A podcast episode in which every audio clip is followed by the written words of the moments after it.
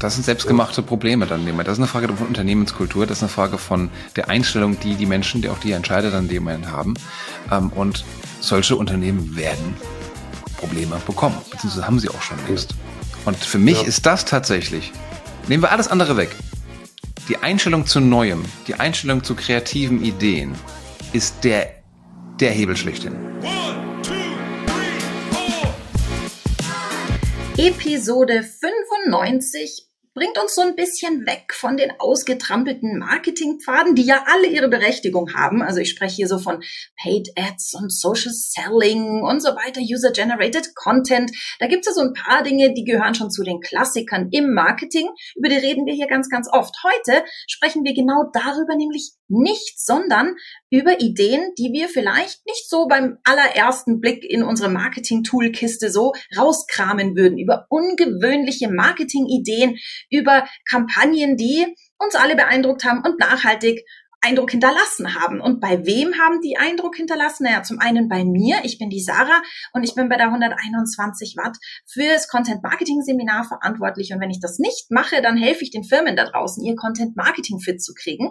Aber ich mache den Podcast ja nicht alleine. Normalerweise, die Leute, die öfter zuhören, kennen meinen Partner. Der Patrick ist normalerweise mit dabei. Der ist gerade auf dem Weg nach Mallorca und das wollen wir ihm auch gönnen. Und deswegen ist heute der Christoph da. Christoph, ich freue mich mega, dass du mit mir dabei bist. Und der Christoph war schon ein paar Mal da, aber ich schicke euch mal rüber und vielleicht sagt er noch, wer er so ist. Genau. Patrick würde jetzt, glaube ich, sagen, erwischt. Ne?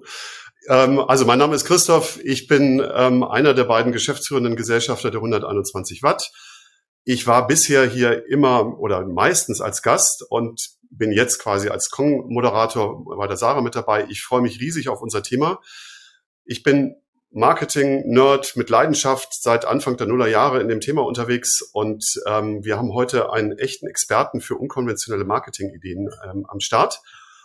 Und ähm, ich freue mich sehr, den Thomas zu begrüßen, der hier auch schon Seriengast bei uns ist und zu einem wunderschönen Thema, über das wir jetzt reden, nämlich sozusagen off the beaten track, würde ich das auch vielleicht nennen, sozusagen Marketing-Ideen, die man vielleicht ähm, im konventionellen Marketing-Lehrbuch nicht sehen wird. Thomas, herzlich willkommen. Ja, vielen Dank, Christoph. Gute Sarah, gute liebe Zuhörer, Zuschauerinnen da draußen auf der Welt. Freue mich, dass ich wieder da sein darf. Äh, Thomas, jetzt bist du ja schon zum dritten Mal da, wie der Christoph gesagt hat, aber oh Gott, es kann ja tatsächlich sein, dass jemand die zwei vorherigen Episoden noch nicht gehört hat. Äh, falls das der Fall ist, Thomas, und man dich nicht kennt, erzähl uns doch mal so ein bisschen, wer bist du und was machst du und warum liebst du, was du tust? Genau, ich bin der Thomas, an dem Gut hat man schon erkannt. Ich bin geborener und trotzdem überzeugter Frankfurter, auch äh, wohne auch noch nach wie vor hiervon. Und wenn ich mal nicht gerade äh, Seminare für euch, für die 121 Watt äh, geben darf, äh, über das Thema Growth Hacking oder auch ähm, LinkedIn, ähm, dann bin ich ein Teil von Schaffensgeist. Wir sind eine Beratung rund um das Thema digitale Souveränität. Das heißt, wir helfen Unternehmen, oftmals so Mittelstand bis größerer Mittelstand, darin digital souverän zu kommunizieren und machen zum Beispiel Personal Branding, Social Selling, Corporate Influencership und ja, Digital Marketing Beratung. Ja, darüber hinaus äh, habe ich ab und zu noch äh, Bücher geschrieben, eben auch über Growth Hacking und über das Thema LinkedIn. Und ähm, wem das noch nicht reicht, der darf auch gerne mal unseren Podcast, die LinkedIn Lounge, auch nochmal reinhören, wenn er da mal Deep Dive in dieses Thema machen möchte. Die würde ich sagen, das verlinken wir auf jeden Fall. Und ähm, lieber Thomas, jetzt hast du ja, haben wir gehört, Growth Hacking und aus dem Growth Hacking entstehen ja oftmals wilde Ideen. Und wir haben gesagt, wir sprechen heute mal so ein bisschen über wilde Ideen im Marketing.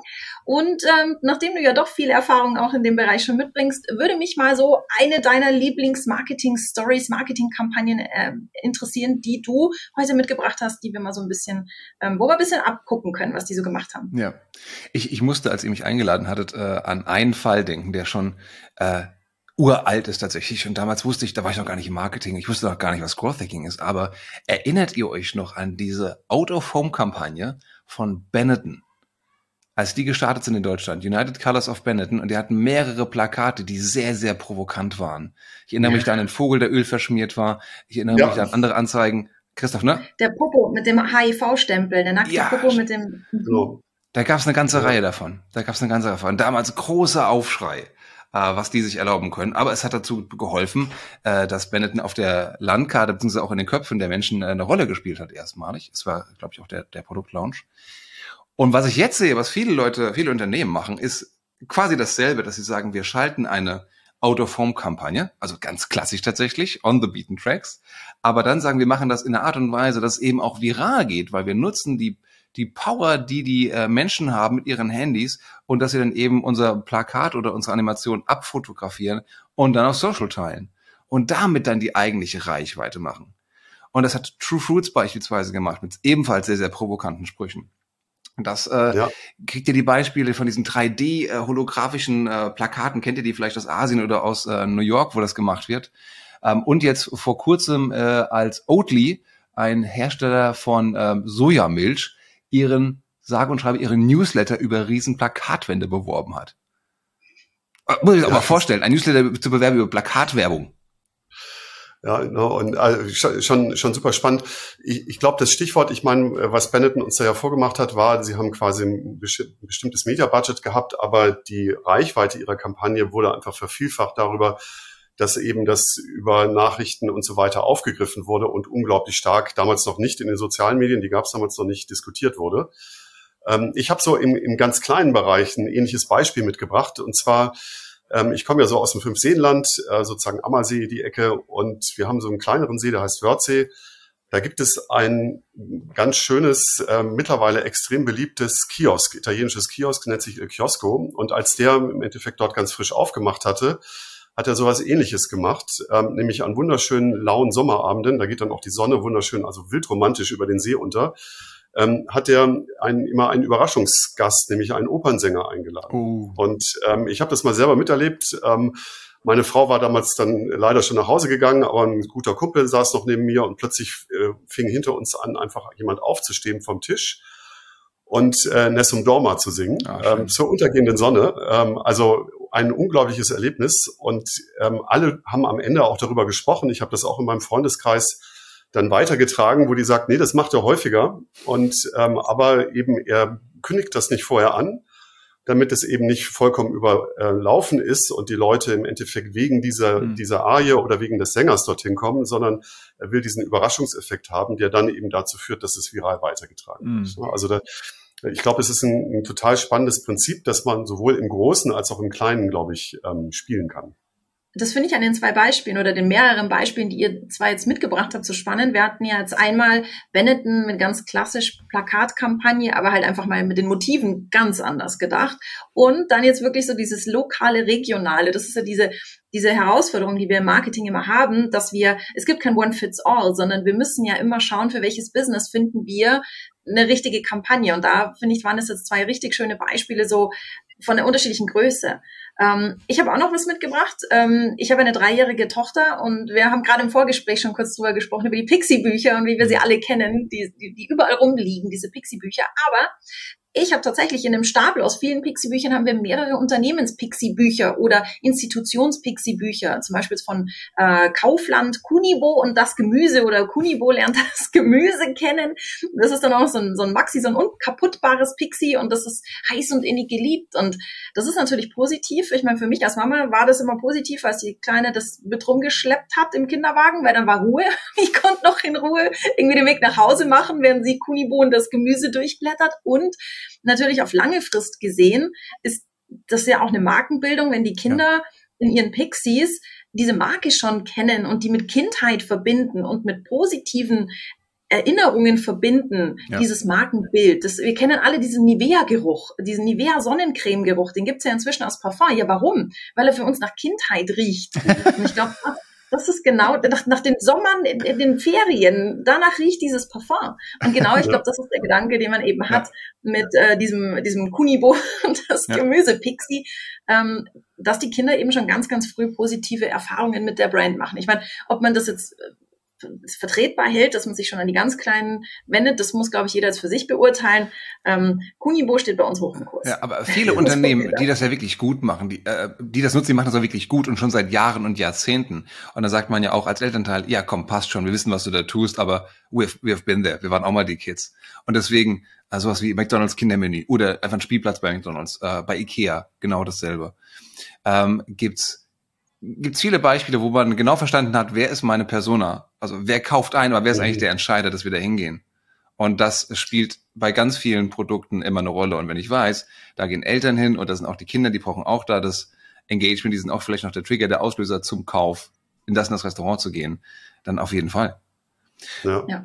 ja das gibt's ja auch schon für, dann für Jugendliche ein bisschen weiter mit den Sammelbildern ne, bei im Rewe.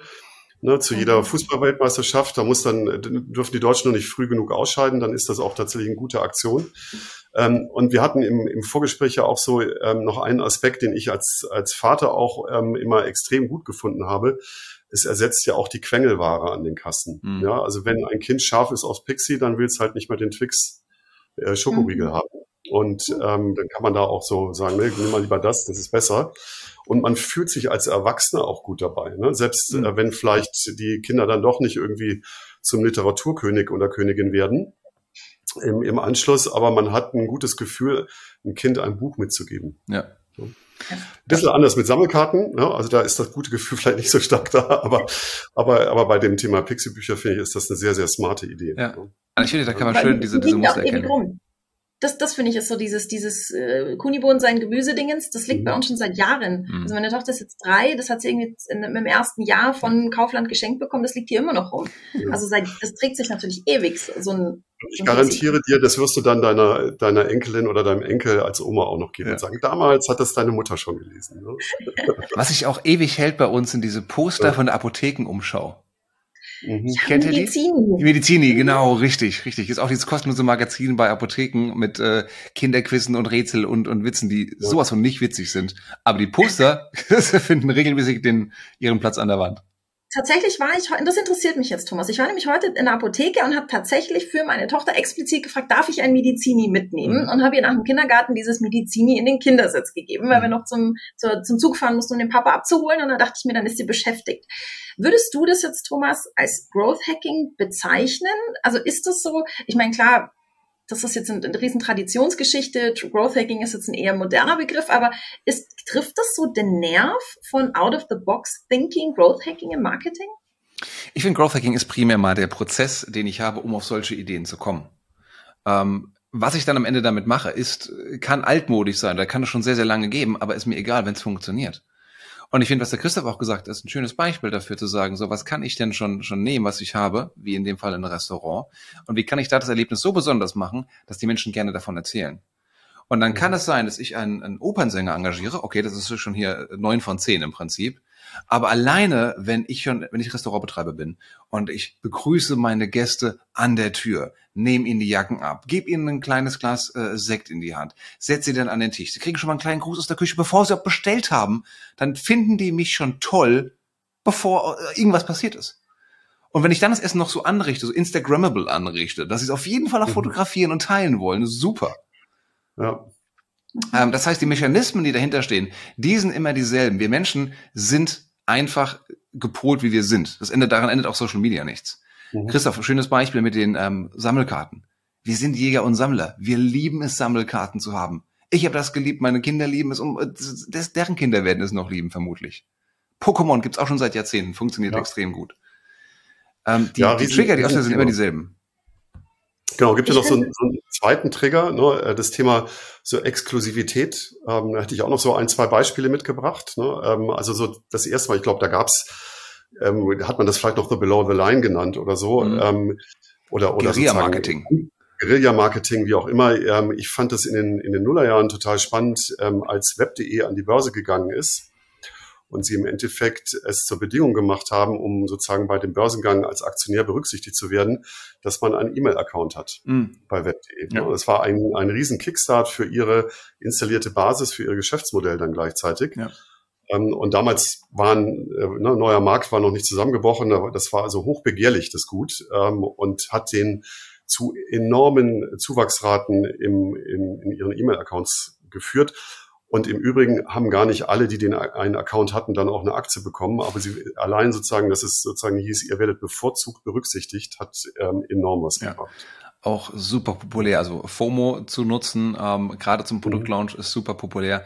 Ähm, das siehst du bei Apple immer wieder, die Lieferprobleme haben, jetzt bei der PlayStation. Ähm, bei Gmail war es so, bei Pinterest war es so. Ähm, Gerade auch das gerne noch kombiniert mit so einer Einladungsthematik. Mhm. Vielleicht erinnert euch bei Gmail, da hatte man dann 50 Einladungen, die man vergeben konnte. Stimmt. Und dann hast du dir ganz genau überlegt, wer sind denn meine 50 besten Freunde und Kollegen, die hier was verdient haben überhaupt. Ja. Kannst du noch mal ganz kurz FOMO erläutern, was das ist? Äh, FOMO, Fear of Missing Out, die Angst, etwas zu verpassen. Ähm, dann da sind wir Menschen auch wieder hier äh, Steinzeitmenschen. Äh, wenn jeder was zu essen hat und ich nicht, dann kriege ich die Krise. Das heißt, ähm, wenn etwas limitiert ist, sei es in Anzahl ähm, oder zeitlich begrenzt, dann will ich es noch mehr haben. Das geht bei Kindern okay. leider los und bei der Corona-Krise haben wir gesehen, dass, dass auch wir Erwachsene nicht davor gefeit sind.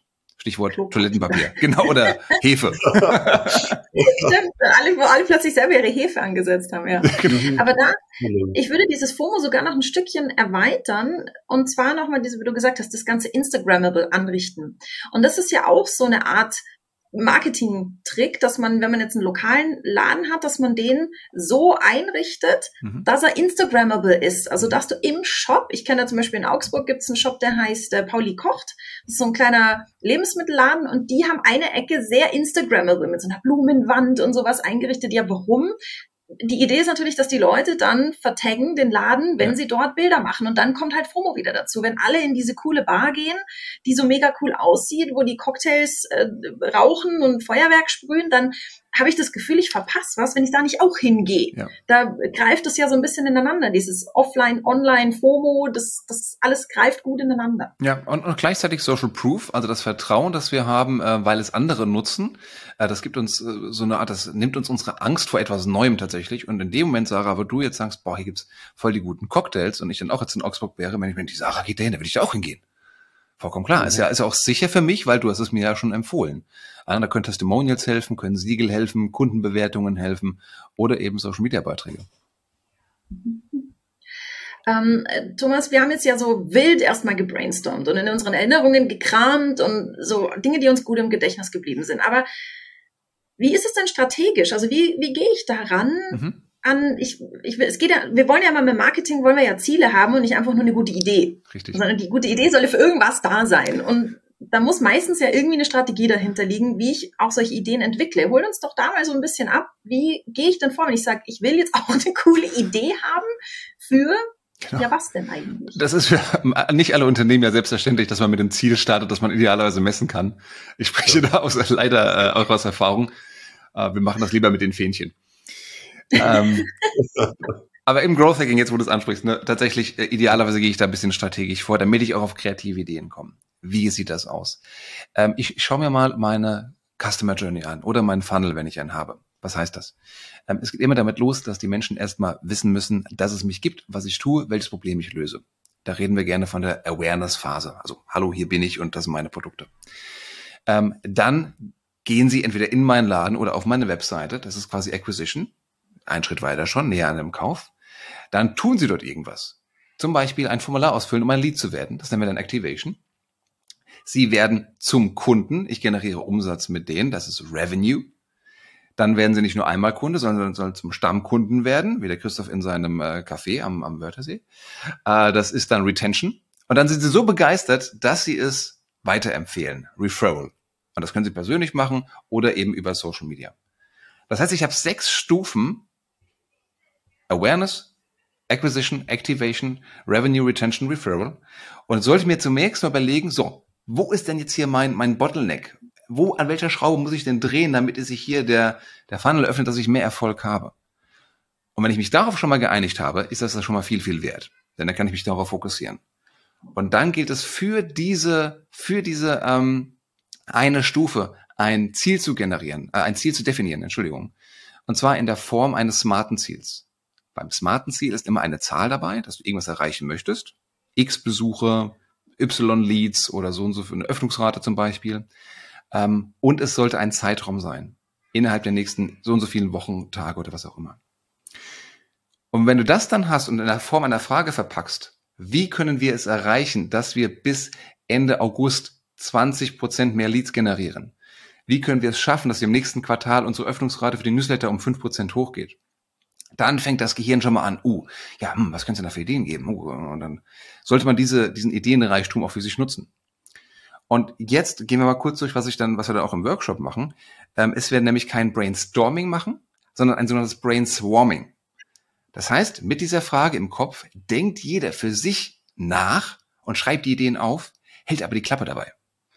Das sorgt dann nämlich deswegen dafür, dass dann nicht derjenige, der den, den besten Job hat, die höchste Position oder einfach am lautesten ist, gewinnt, sondern dass wir die Ideen von den Menschen abkoppeln und auch die Leute, die vielleicht introvertiert damit sind, aber richtig gute Ideen haben, dass die auch alles beisteuern. Also alle Ideen kommen dann auf ein Board, auf eine Matrix und dann gewichten wir diese Ideen, je nachdem, wie viel Aufwand mit der Umsetzung verbunden ist und welchen Impact sie haben können. Und so priorisierst du das einfach. Da kannst du eine absolute Wissenschaft drauf machen, das aber nichts bringt, wenn du eine grobe Idee hast, du hast Top drei Ideen im Sinne von das beste Preis-Leistungs-Verhältnis sozusagen, ähm, dann kannst du damit umsetzen, einen Test zu machen, äh, zu konzipieren, ein Experiment zu machen, um zu gucken, ist das nur eine gute Idee oder taugt das auch in der Praxis was? Mir hat das jetzt wahnsinnig Entschuldigung, Christoph, mir hat es jetzt wahnsinnig gut gefallen, dass du so eine schöne Schritt-für-Schritt-Anleitung gegeben hast. Also alle, die jetzt irgendwie auf dem Radl unterwegs sind, den würde ich dringend empfehlen, sich zu Hause Stift und Zettel zu holen, weil im Prinzip kann ich hier sofort mitmachen. Genau, kein Unfall Ja, bitte erst zu Hause machen, nicht im Auto jetzt anfangen zu scribbeln. Äh, Finde ich super. Sorry, Christoph, das, Christoph, muss ich kurz dazwischen schieben. Wir sind heute ähm, very international. Ähm, was ich total interessant fand, war sozusagen auch mal sozusagen seinen Blick erstmal auf sein eigenes Geschäft zu setzen im Sinne dieses, dieses Funnels und ähm, anzugucken, wo hapert es eigentlich bei mir? Ist es die Conversion? Ist es sozusagen, dass ich äh, nicht genügend Leute oben reinschmeiße? Ist es äh, die Wiederkaufsbereitschaft, die Wiederkehrbereitschaft ähm, und sich und dann darüber vielleicht auch so eine Art Framework zu entwickeln, anhand ähm, dessen ich dann solche Ideen auch bewerten kann. Mhm. Ne? Weil sonst ist man relativ schnell auf so einer Art qualitativen Ebene, wo man sagt, ja, Idee finde ich super oder Idee finde ich schlecht.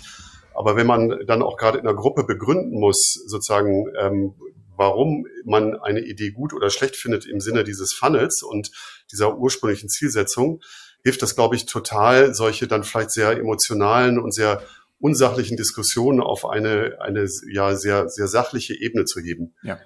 Ähm, also ich glaube, das, das kann man gar nicht genug betonen, dass dieser erste Schritt äh, ein ganz, ganz wichtiger ist. Ja. Und vor allem, was mir auch gefallen hat, ist so aus diesem, boah, ich muss jetzt die Idee des Jahrtausends haben, aus dieser Riesenaufgabe macht man mit dem, wie du es beschrieben hast, so ganz greifbare, klare, kleinere Aufgaben und steht nicht so vor dieser, dieser Angst vorm, An vorm Anfangen. Die ja. Angst vor der Riesenaufgabe. Ja. Sehr, sehr, sehr, sehr cool. Aber und Spoiler, Spoiler da dran. Ja. Das ist jetzt ein bisschen widerspricht in dem, was wir vorher gesagt haben. Aber oftmals ist der Erfolg eben nicht abhängig von dieser einen krassen Viralidee, über die Menschen, wie wir jetzt Jahrzehnte später noch sprechen, weil es eine geile Kampagne ist, sondern über viele, viele, viele, viele Kleinigkeiten, die dann eben insgesamt aber doch einen Riesenunterschied machen. Und dahinter steckt halt die Idee, dass man schnell umsetzt und damit auch schneller lernt als der Wettbewerb, was wirklich funktioniert. Okay. Was mich jetzt noch interessiert, Thomas, ist, ähm, was ist, wenn ich jetzt vielleicht nicht so vor Ideen sprudel? Also hast du irgendwie so einen, so einen kleinen Tipp oder auch, vielleicht auch den Christoph? Christoph, du bist ja selber auch, hast ja viele kreative Ideen im Marketing, ihr zwei. Vielleicht erst der Thomas, dann der Christoph. Thomas, hast du für, für alle da draußen, die so sagen, ich bin jetzt eher so der Stratege, ich bin jetzt nicht so der Kreative. Wie, wie kommt man auf eine gute Idee? Ja gut, jetzt weiß ich schon, was der Christoph gleich sagen wird, vermutlich. Deswegen ähm, sage ich das anderes. Also was ich tatsächlich gut bewährt, das klingt ganz banal, aber schau dir an, was macht der Wettbewerb? Wenn die alle Anzeigen auf Facebook schalten, nimm die Anzeigen, druck sie aus, schneid sie aus, leg sie nebeneinander und mach das Gegenteil davon. Oder wenn die alle auf okay. Facebook sind, prima, dann bist du halt auf äh, TikTok zum Beispiel. Gerade als so der, der kleinere Wettbewerber, der vielleicht jung am Markt ist, gilt es erstmal darum, einfach aufzufallen, um was anders zu machen. Und da sind wir wieder bei dem Wow-Effekt, wenn alle dasselbe machen, machst du halt das anderes, bist vielleicht frecher in der Tonalität, nimmst andere Themen auf, machst eine Kooperation mit einem ähm, anderen Partner. Jetzt habe ich gesehen, äh, hier Strauß macht jetzt äh, Partnerschaft mit Fast and the Furious als Special Edition mhm. zum Beispiel. Total crazy. Ähm, das kann ja gut funktionieren vielleicht. Okay. Ich, ich habe noch mal auch eine andere Frage. Du siehst ja unglaublich viele äh, viele Firmen, ähm, auch in, in deinen ganzen Beratungsprojekten und auch in, in den Seminaren bei uns. Ähm, gibt es so Auffälligkeiten, wo du sagst, da gibt es sehr dankbare äh, Branchenthemen und, und da gibt es vielleicht Branchen, die, die da einen viel härteren Nuss zu knacken haben, wo man sagt, dass da, also wer da was schafft und reist, ist echt gut. Mhm. Oftmals fragen dann die Teilnehmer wirklich, ist das nicht auch was, was, ich, was nur im B2C funktioniert, aber nicht im B2B? Mhm. Aber ich finde es gerade im B2B eigentlich einfacher, äh, weil es ja so wenig Leute trauen, auch solch mal Humor einzusetzen. Mhm. Ähm, und oftmals ist die größte Hürde nicht auf Kundenseite, sondern im Kopf von den Marketern. Und weil man sagt, wir wollen ja professionell bleiben. Und das machen wir in unserer Branche nicht. Ja, aber genau deswegen kommt ihr nicht auf solche Ideen. Oder traut es nicht, ja. sie, euch, sie durchzuziehen. Genau, also ich, ähm, ne, also so in meinem Seminar habe ich immer so das Gefühl, dieses Trial and Error Mindset ähm, und sozusagen Fehlertoleranz, mal was anderes zu machen, das ist halt gerade in so eher traditionelleren B2B-Segmenten leider nicht so ausgeprägt. Ja. Ne? Und dann, dann sind natürlich Marketer, die mit solchen Ideen kommen, ähm, haben echt ein hartes Brot zu oder harte Nuss zu knacken. Ne? Also das, das ist schon ähm, ein schwieriges Thema. Ja. Ich kenne das im Content Marketing Seminar auch. Also ich hatte jetzt letztens auch jemanden aus dem B2B und die sind ganz, ganz großes Thema Recruiting, ganz hoher Bedarf.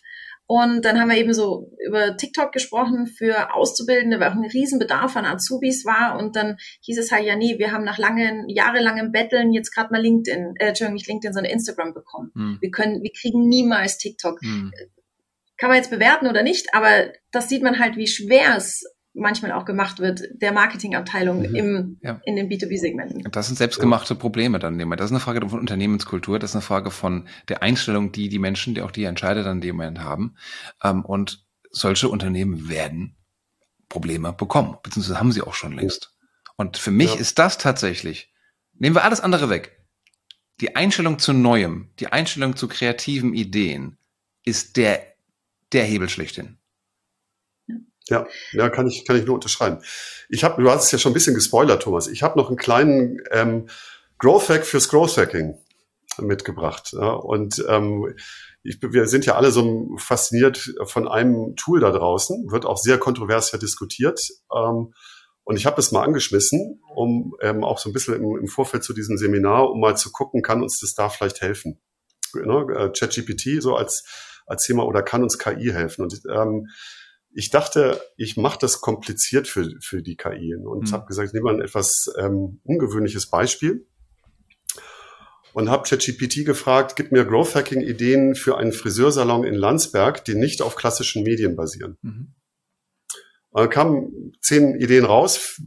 Ich, sechs konnte man in die Tonne treten auf gut Deutsch, aber vier fand ich ganz cool, ja, wo ich dachte, krass, ähm, das ist mit Sicherheit nirgendwo mal niedergeschrieben worden ein Friseursalon in Landsberg ähm, und dafür Growth Hacking Ideen. Und ähm, ich lese dir mal vor, dass ähm, Idee eins ist, mobile Friseurdienstleistungen, äh, biete mobile Friseurdienstleistungen an und besuche Kunden in ihrem Zuhause oder an anderen Orten. Ähm, dies kann besonders für Menschen hilfreich sein, die Schwierigkeiten haben, zum Salon zu kommen oder für besondere Anlässe wie Hochzeiten oder Fotoshootings. Mhm. Ne? Und dann darüber reden wahrscheinlich wieder. Ne? Ähm, Nächstes Beispiel, personalisierte Erlebnisse. Biete personalisierte Erlebnisse an, die über die Standard-Friseurdienstleistung hinausgehen. Beispiele dafür können das Anbieten von speziellen Hoch Hochsteckfrisuren für Hochzeiten oder das Einrichten eines privaten Salons für besondere Anlässe sein. Ah, du gehst also vom Use Case her aus. Wofür brauchst du die Frisur eigentlich?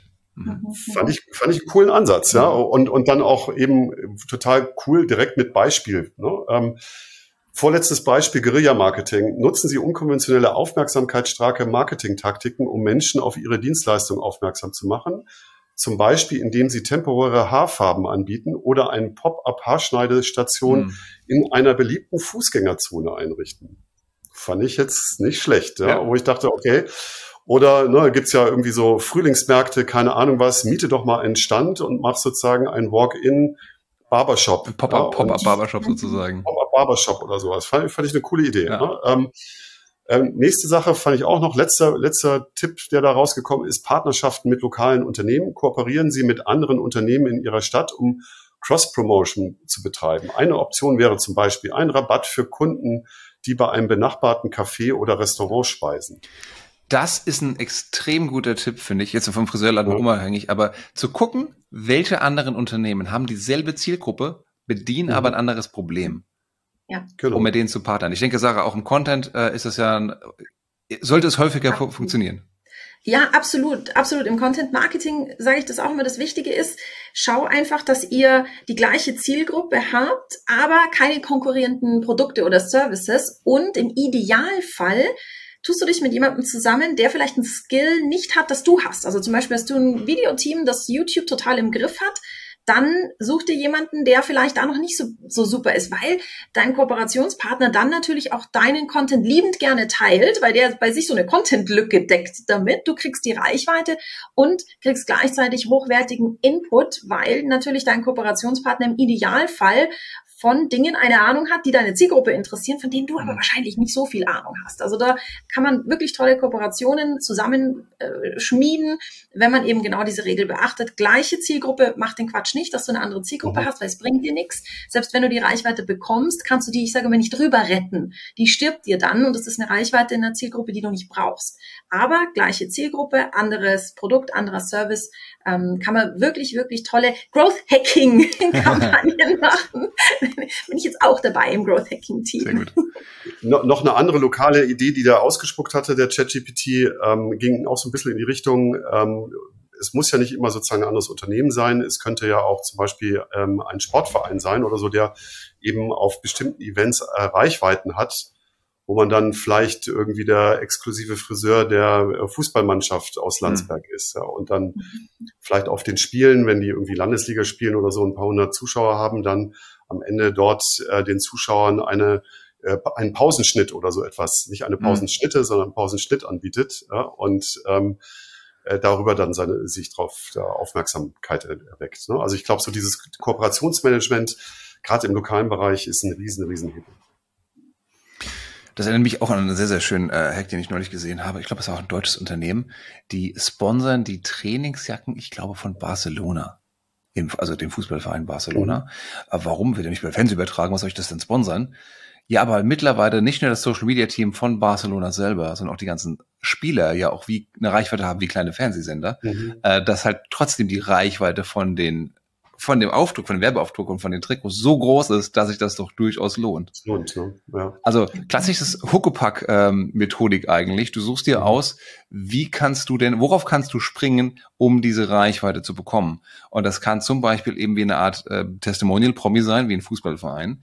Ähm, es kann aber auch ein Event sein, dann heißt es News-Checking. Das heißt, du hängst dich an ein Event dran, große Messe, große Konferenz, äh, irgendwas, was gerade im Fernsehen läuft oder ähnliches, ähm, irgendein Trend, der gerade angesagt ist im Internet äh, und hüpfst da drauf. Mit deinem Hashtags, mit deinem Beitrag davon. Das ist ja nicht langlebig, aber so mal kurz, um Awareness zu bekommen, ist das tatsächlich eine äh, valide Methodik.